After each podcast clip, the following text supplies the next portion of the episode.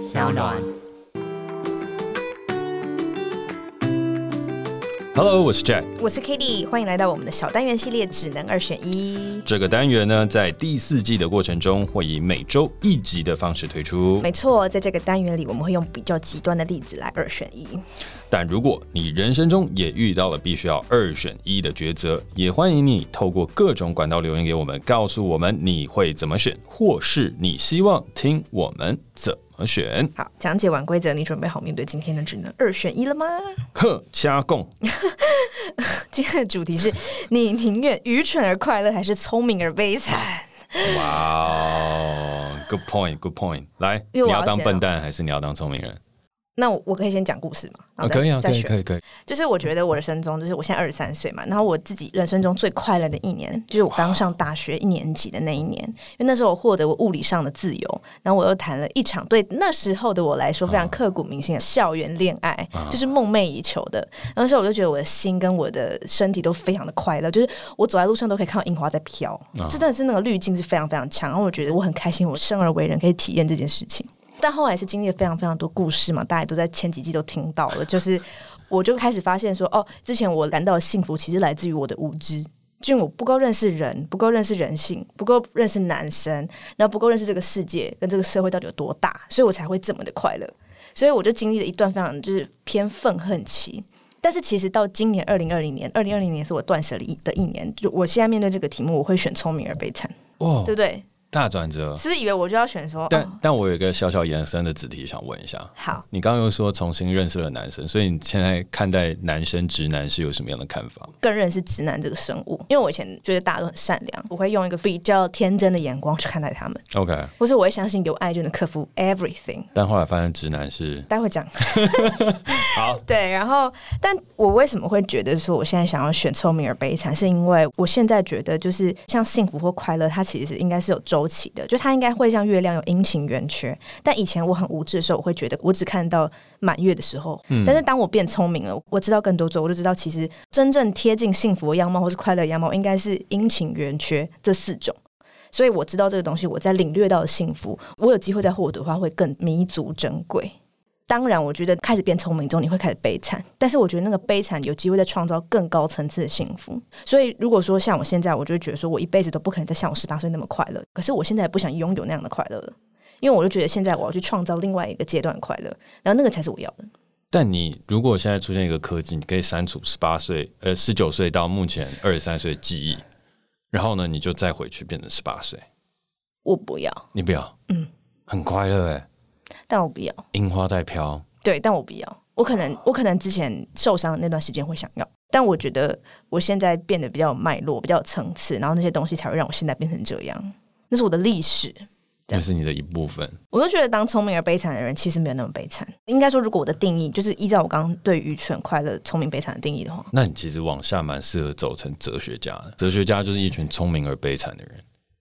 真的，我看几乎每一个哲学家，他们都很聪明，然后大部分都很悲惨，嗯，因为就是想太多，所以就会衍生了很多想法，想要去探究世界的真理，然后越来越悲哀。但是创作出来的东西，我觉得是很棒的。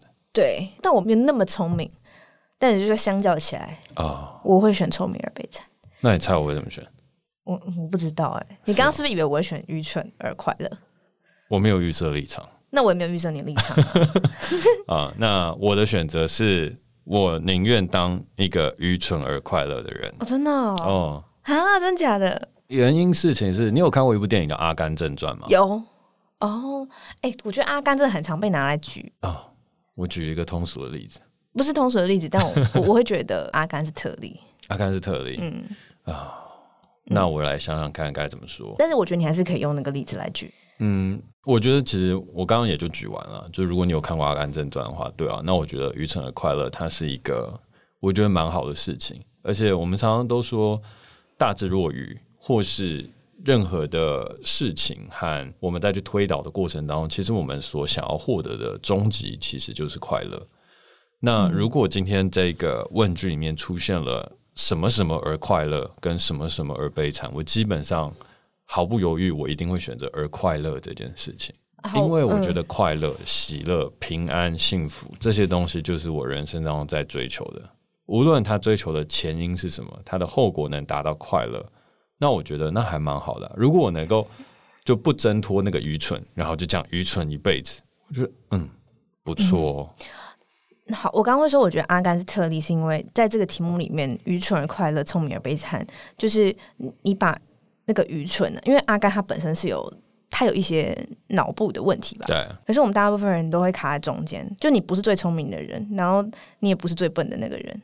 然后我觉得，如果不是像阿甘那样，就我们一般可能像比较不聪明的人，还是很常会受伤的。但是因为他的二选一就是愚蠢、快乐、聪明、悲惨，那我一定就是对啊。可是可是可是，我就觉得你那样讲的话，你不可能像阿甘那样啊，就你一定会受伤，就一定会很多事情一直打破你的现实。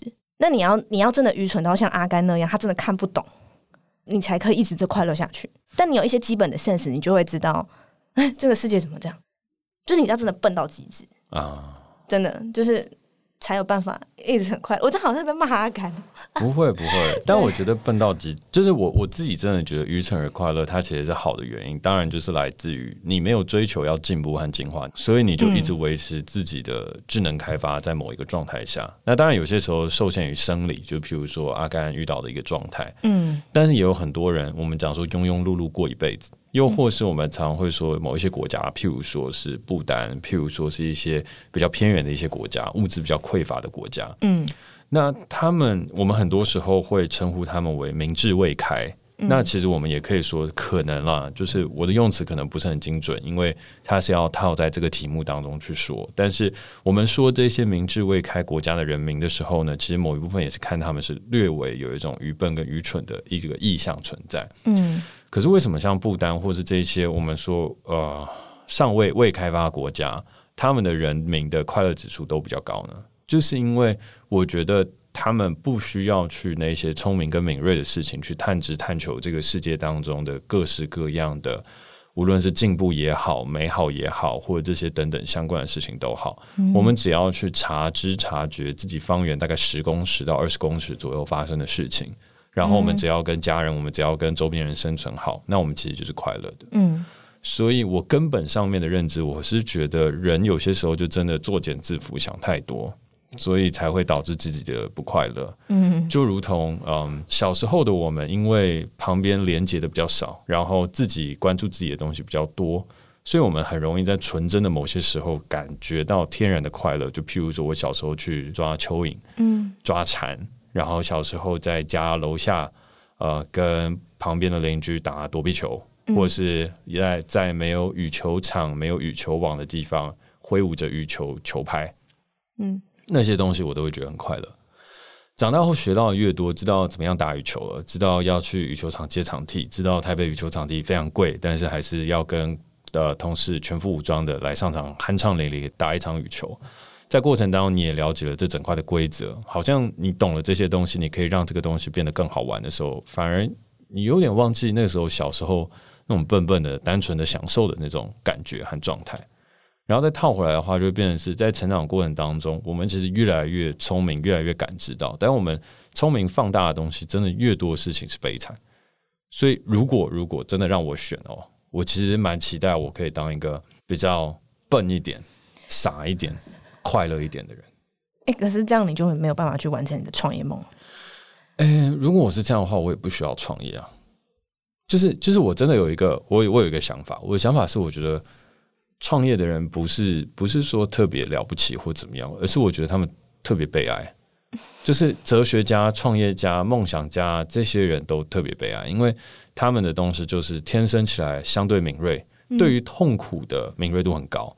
所以这些人对于痛苦敏锐度高的时候，他们就会有一些想要改变，或者是想要去做某一些事情或某一些挑战。他想要去 cure 这件事情，他想要去治愈，或者他想要去改变。嗯，就因为他 sensitive，他的敏感性。嗯。但如果没有这件事情的话，你其实根本不用去创业，不用有什么梦想，不用去做这些啊，这是非必要的事情。人生并没有一定要追求什么创业梦想，没有。人生有些时候就是可以很简单的过，如果你可以简单过的话。比较怕的事情就是，你明明可以简单过，但你又被这个花花世界的另外一端吸引了过去，所以开始假聪明、假悲惨，然后假性需求。那我就觉得这个才是比较累的。所以如果依照你刚刚这样讲的话，我觉得你这样听起来是你天生是聪明的人，所以你会做聪明而悲惨的事情，所以你创业。我天生是敏感的人。哦，嗯，我天生是，我觉得我为什么不会说我自己聪明，是因为我觉得聪明跟敏感还是有一点差别。就是有些时候聪明是你的反应速度啊，你的这些什么等的；有些时候敏感的事情是你会对周遭的事情产生很大的共鸣性，嗯，或是很多的共识共体的那种感觉。所以，当你拥有这些感觉和拥有这些感受，然后你想要来去做一些改变的时候，你就会要付出更多的努力。嗯嗯。但有些时候，聪明的人或聪明的状态，他有可能是可以透过不一样的事情去改变它。但如果我笨一点，或是我对这个世界的观察少一点，嗯，或是我真的可以。拥抱我自己现在的这样的状态，然后就笨笨傻傻的，然后知足的、快乐的过完这一生。其实我觉得蛮好的。就算我不会创作，我不会写字，我不会那么多的表达，就只是安分守己的看着太阳东升西落，住在小的屋子里面，跟朋友聊天、拉迪赛、喝个 whisky，甚至是当出劳力活的，我都觉得是一件很好的事情，因为我知足于那个状态。然后看那些呆巴狼在那边跑来跑去、招来招去，就会觉得哦，这些人好累哦，好可怜哦。你们在那边做那些东西要干嘛呢？那我自己在我自己的这个步调当中活得很快乐，那我就觉得其实这样还蛮好的。嗯，啊，我觉得你说的也有道理啊。啊，你被我说服了？我没有被你说服，因为我觉得我悲惨，我不会永远悲惨。就那个悲惨，可能是会有下一个快乐。好了，我就极端嘛，按聪明悲惨，他没有说聪明而悲惨，但未来有可能快乐。我就会觉得这个悲惨其实不，就我自己觉得那个悲惨不是真的悲惨啊。我的理解是这样。是，你说的没错。所以我刚刚在讲那个哲学家那个悲惨，他也没有真正的悲惨，他只有悲哀而已。他就会感觉到悲哀，嗯、深深的悲哀，然后从悲哀当中诞生了自己更大的自觉以及明智，就是智慧、明悟。它会诞生了这些，然后渐渐的趋于一个平静与祥和。对啊，对啊，这样很好啊，这样超好的哎。干，那超累的。我觉得还好吧。有，我跟你讲，你去看每一个哲学家的故事哦，就你不要去追求那个平静，你不要把那个平静当成你一定要抵达那个地方。可是它总有一天会来的，那个平静会降临到你身上，你就觉得哦，其实人生也不需要那么快乐，也不需要那么的生气，就是一切就是达观这样。对，但是那是一个相对难达成的境界。我就比较懒惰，就是如果我可以自砍那个智商，自砍那个状态，那我就先砍低一点，然后过快乐一点，然后人生这样就过去了。当然，这个是假定人生它不是一场修行，然后也没有轮回，就是我们都会假定人生是修行轮回，然后我们都在要抵达某一个状态，创造一些什么来达到更高的层次。但我现在就是比较庸俗一点，我就想说，哎，如果都没有这些，人真的就是生出来然后死掉。然后什么都没有，就只有生死中间这一段，前生然后未来都没有，哦、就只有这一段。那我这样的话，我就觉得，哎，那好像愚蠢快乐的过完这一生，马西北拜呢？那我觉得你就是要很 很幸运，就是你都不会有人，真都不会有人来伤害你，对，都不会有人来那边打你头，或者都不会有人来就是戳你一刀，打我头。啊，我就是这样假定啊，晕船的人啊，没有，就是就是你就是打我头，我就说哈，你干嘛打我头？哦呵，拜。但你会耶钓鱼这样的，我会痛一下，就开始哭哭哭，然后嘿很开心，人格分裂，没有没有，就打到那个肿到那边流血，然后还在那边很快乐的。没有，我就说，例如聪明的人嘛，聪明的人就是可能会扒了一下头的，你干嘛？你干嘛这样？你为什么要打我？那我做了什么事情？不会啊，我就不会，我我是后面的悲惨，我也不会，因为你就有一个更高的智慧，你就知道他打你头这件事，你会同理他，你会接受这件事情。哦、我才不要，你就是打我头，然后我觉得很痛，然后十分钟之后我就继续钓鱼耶。我觉得那样蛮好的啊，好，但是但是这不会是我的人生了，这倒是因为你已经你已经是聪明的人了。现在的话，我觉得的确我是有聪明而悲哀。我没有到悲哀，也没有到悲惨，但是就会有很多的痛苦。我对痛苦的感知力是很强的，就是以现在的状态来讲，所以我人生充满了很多的痛苦，但是我也学会跟痛苦相处，然后去达到我所想要达到的平静。但为什么我会说我觉得这很累？跟如果真的哪一次人生可以重来，好像不要做这样的选择，是因为我觉得这个真的在每一天当中都是一种挣扎，都是一种选择。虽然你一直感觉到自己的进步、明悟和开悟，然后有些时候会觉得阿弥陀佛，就是自己的身心灵又在往上前进了一步，啊、那不是很棒吗？就比如说我，我觉得超棒的啊！我昨天真的人生当中第一次冥想超过了一个小时，然后感觉那个两只眼中心热热的，然后呢，有第三眼。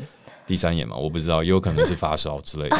毕竟，哎、欸，你现在发烧很危险的，不要不要轻易讲出你发烧这种事情。但是没有，我刚刚就要讲，但没有，那个就是一个灵性的感觉。你开始有想象，脑中当中诞生了一股阶梯，看到了阳光，看到了什么等等，然后我就觉得哦，那个小时过得好快哦。然后那个小时醒来之后，我更知道我的工作和我的人生该怎么样去做。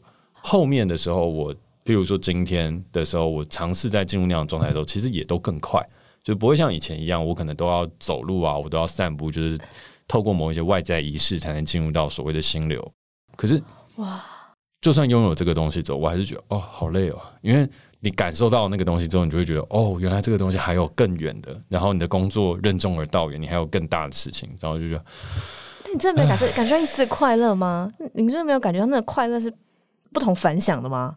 我觉得还不错，但是如果可以有一个选择的话，我觉得就还是庸庸碌碌的钓鱼一辈子。我觉得不一定钓鱼啦，就是散步啊、打猎啊之类的，我觉得蛮好的。